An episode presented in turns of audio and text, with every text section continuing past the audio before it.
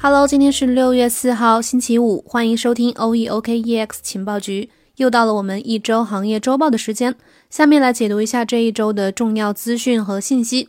第一个模块，机构和公司方面的动态。第一则消息，六月三号，加密数据平台 Skill 发布了推文，表示从灰度二月底溢价转为负值以来，没有资金流入到灰度比特币信托。灰度从一开始呢，就是机构入局加密市场的最佳敞口。加密市场的最近大幅的回调，或许是机构在加密投资上面踩刹车的一个直接原因。毕竟本轮牛市呢是一个典型的机构牛。第二则消息仍然是数据方面的，根据 OKLink 数据显示，截至到六月二号十点钟，Purpose Bitcoin ETF 持有的 BTC 数量是一万九千四百五十点三九枚，新增持仓两百八十八点六一枚比特币。另外，它的另一支以太坊 ETF 持有的 ETH 的数量是五万两千五百八十三点七八枚，新增了九百三十九点八四枚 ETH。Purpose Bitcoin ETF 呢是加拿大首批比特币 ETF，也被视作是灰度比特币信托基金的竞对产品。那今年在灰度呃持续的停止增持比特币的这段期间呢，Purpose ETF 的规模是在迅速的扩大的。所以说，假如灰度仍然持续的，它的比特币信托没有资金流入，另外它向 SEC 申请的这个 ETF 的申请又持续不通过的话，那么 Purpose 这家公司对灰度的一个威胁应该是会越来越大的。第三则信息，六月二号，资管巨头古根汉姆向美国证券交易委员会，也就是 SEC 提交了一个备案，申请推出名为 Guggenheim Active Allocation Fund 的这个新资金。这个文件显示，这支基金的投资目标是去通过当前收入和资本增值相结合，来实现总回报最大化。基金将会采用战术性的资产配置战略，以及基于相对价值的投资战略，利用定量和定性分析来寻找具有吸引力的相对价值和风险回报特征的证券。这个文件的第七页写道，这支基金可能会通过现金结算的衍生工具，比如说现金结算的交易所交易期货，或者是通过提供风险敞口的投资工具来寻求对加密货币，特别是比特币的投资敞口。古根汉姆呢，我们都知道是著名的资管巨头，它旗下有另外一支的基金，名字叫宏观基金、宏观机会基金。之前呢，宣布了，呃，投入了这支基金净资产的百分之十，也就是大概五亿美元去投资灰度的比特币信托 GPTC。而这一次针对加密货币投资提出成立的这支新基金呢，可能也会继续的去增加面向华尔街机构和投资者的投资渠道和机会。第四则消息仍然是关于大型的投资者布局的一个呃信息。Galaxy Digital，也就是银河数字资本的创始人 Mike Novogratz，他和另一位德国的一位亿万富翁叫 Annie Mayer 合作创立了一家欧洲的投资公司，叫 Cryptology Asset Group，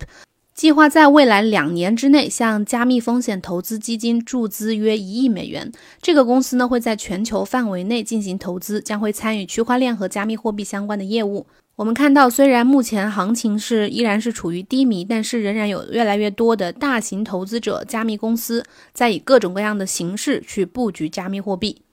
最后第五则消息，一家加密货币托管银行 Anchorage 和一家拥有两百年历史的美国第十大最古老的银行叫 BankProf 推出了 ETH 支持的贷款。这个 Anchorage 呢，它是继续的持有 ETH 作为抵押品，而这个。美国的这个银行 Bank Profit，它是以扩展以美元计价，并且由 ETH 去支持的这个信用额度合作关系，会专门针对与这些公司合作的机构。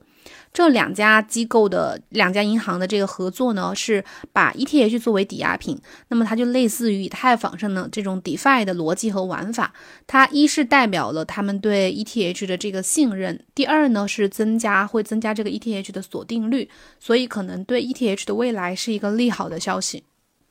第二个模块，关注一下加密货币市场。首先，第一条，呃，是彭博的一个首席大宗商品策略师 Mike Maglon，他在 Twitter 上面分享了一篇关于比特币和以太坊的报告，并且表示比特币应该会回到十万美元的轨道上面。由于比特币的交易价格在三点八万美元的这个区间之内，彭博的报告作者表示，比特币可能会处于休眠的加密资产牛市。另外就是彭博银行加密货币指数 BGCI 显示，牛市可能会在六月份开始。这个报告称，现在大量的过度投机已经消失，比特币的基本面依然完好无损。然后，比特币可能持续上涨的一个主要原因是它的供应不断的减少，以及大量的散户和机构资金今年一直在流入比特币。解释一下，这个彭博银河加密货币指数，就是这个 BGCI 指数呢，是彭博社和 Galaxy Digital 公司联手推出的首个加密货币基准指数。他们追踪的是像比特币啊、ETH 还有瑞波币、BCH 等等这些前十大的，嗯，最大的、最具有流动性的加密货币市这个市场的表现。但是回过头来，就是我们不怕牛睡着了，就怕牛掉头了。所以像牛市还在这样的说法呢，是现阶段对投资者最大的一个定心丸。第二则消息，五月三十号，加密公司、加密分析公司 Sentiment 发了一个 Twitter 说，比特币价格虽然小幅下跌，但是有一个数据啊，就是比特币距今它持有量在出现了少小幅的上升，在过去的一周里面，持有一百枚到一万枚这个比特币的地址，已经积累了大概三万枚的比特币，越跌越买，这就是巨金们对比特币的这个信仰体现所在。在这个阶段大量囤币呢，也意味着这些人就是这些巨金对比特币后市的一个坚定的看好。第三则数据也是我们前两天节目当中有提到过的稳定币的那个那期节目里的消息。根据 TokenView 区块链浏览器的数据显示，五月份 USDT 新印钞一百一十亿枚，新销毁六千一百二十九枚，其中以太坊上印钞数量大概是五十亿枚，波场链上大概印钞数量是六十亿枚，新增印钞共计流入了五家交易所。当前 USDT 的总市值呢，已经超过了六百二十七亿美元。美元稳定币的快速增发呢，为加密市场会注入一个强大的流动性。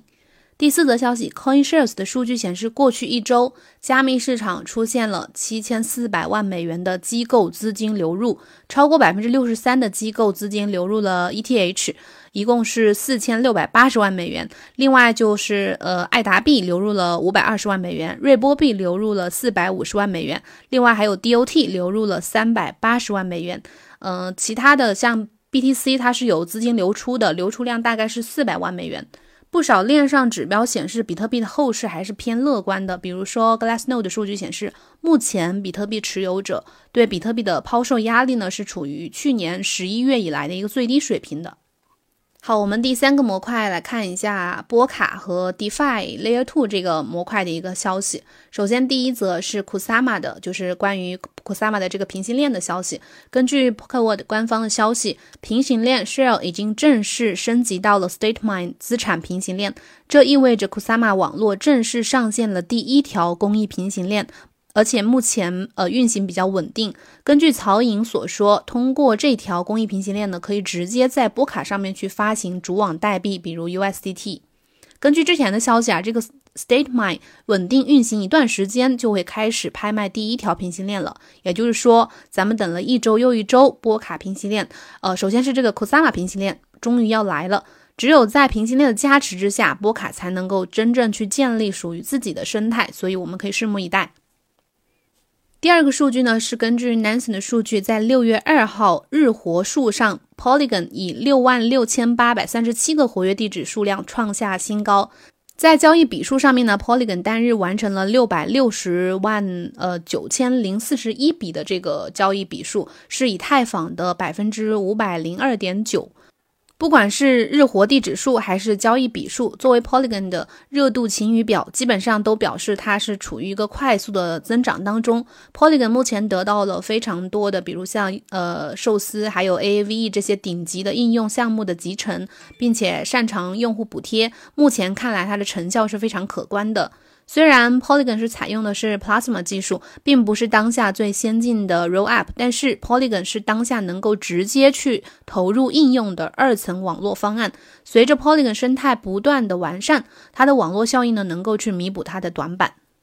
第三则消息是关于 DeFi 协议的一个数据。根据 The Block 汇编的数据，基于以太坊的 DeFi 协议月收入在五月份创下了历史新高，达到了三点七一六亿美元。当月 Uniswap 位居榜首，占到了 DeFi 协议月总收入的百分之四十一点四，就快到一半了。达到了一点五三九亿美元。其次就是寿司，占到了百分之二十点三。再其次呢，就是 AAVE，大部分的收入都流向了为协议提供流动性的这些供应方。所谓创收呢，大多数都是来自像 Uniswap 这样的 DEX 的交易交易这种交易应用的手续费。以 Uniswap 为例啊，它的用户在交易过程当中呢会被收取手续费，大概是百分之零点三。那作为流动性提供者，它的收益就是会从这个呃手续费当中去瓜分。不过由于交易的过程呢会导致两个 token 的数量会发生相对应的变化。而在价格变动波动比较大的情况之下呢，流动性提供者可能会遭受一个无偿损失。所以说，这些应用、这些 DeFi 协议的创收呢，主要就是来自这几个方面。最后第四个模块来看一下一些大咖的观点。首先，第一个观点是来自华尔街一个著名的分析师。五月三十一日，华尔街金融分析师，同时也是比特币支持者 Max Kaiser，他在接受 The Wolf of All Streets 的播客采访的时候表示，大量印钞和新的通胀迹象将会迫使公司今年越来越多的去购买比特币。另外，他还表示，随着现金海啸回归加密，比特币今年将会飙升百分之五百。BTC 在当前的这个价格基础上，如果再涨五倍，那就是要达到一十八万美金喽。但是比特币价格是否能达到这个价位呢？还需要时间的考察。第二个观点呢，来自 Gemini 的创始人 Taylor Winklevoss，他在五月三十一号发了一个 Twitter 说，呃，通货膨胀的泛滥正在向我们袭来，而且只会越来越严重。比特币就是我们的制高点。黄金和比特币呢，都是对抗恶性通胀的不二之选，所以这个观点是没有什么大的毛病的。第三个观点是来自富达全球宏观经济主管，叫 Julian Timmer，他注意到了一种模式，就是表明比特币的价格还没有触底。他引用了一个艾略特波浪理论来预测，在最坏的情况之下，比特币可能会跌到两点，就是两万三美金，或者是略低于三万美金的这个价位。另外，这个 Julian Timmer 他认为，比特币的最终底部呢将会高于两点三万美金。如果比特币在当前的水平再升值百分之十的话，那它这个理论可能就会失效。对于加密货币的后续走势，尤其是比特币后续的这个走向呢，其实大家都各有各的看法。像摩根大通的策略师 Nicholas，他预测的是比特币在中期呢可能会继续在两万四美金到三万六美金之间去波动。呃，假设比特币的波动性和黄金的波动性趋同的话，并且投资者这个投资组组合当中的比特币分配和黄金是均匀平衡化的话，那摩根大通仍然认为比特币价格的长期的理论目标是一十四点五万美元。另外，最后还有一个来自呃莱比特矿池创始人江卓尔也对最近的市场进行了一个分析。他在五月三十号的时候凌晨发布了一篇头条文章，说我们正处于一轮非典型性牛市当中。这文章嗯比较长，大家可以自己去看。就是我们总结了几个主要的内容，就是第一就是标准的比特币牛熊周期，第二就是非典型的本轮牛市，第三个框架就是非典型牛市的原因。第四就是还能刻舟求剑吗？第五就是六十日累计涨幅的指标，然后第六个框架就是更可靠的数学规律，这个可以感兴趣的自己去看一下。以上就是咱们呃今天的节目的所有内容，感谢你的收听，希望能帮助你比较能够全面的去了解最近行业发生的一些事情。有任何问题或者是想要进群交流学习的话呢，可以加上我们情报局助理的好友。ok sw 零幺零。拜拜祝大家周末愉快我们下周同一时间再见拜拜。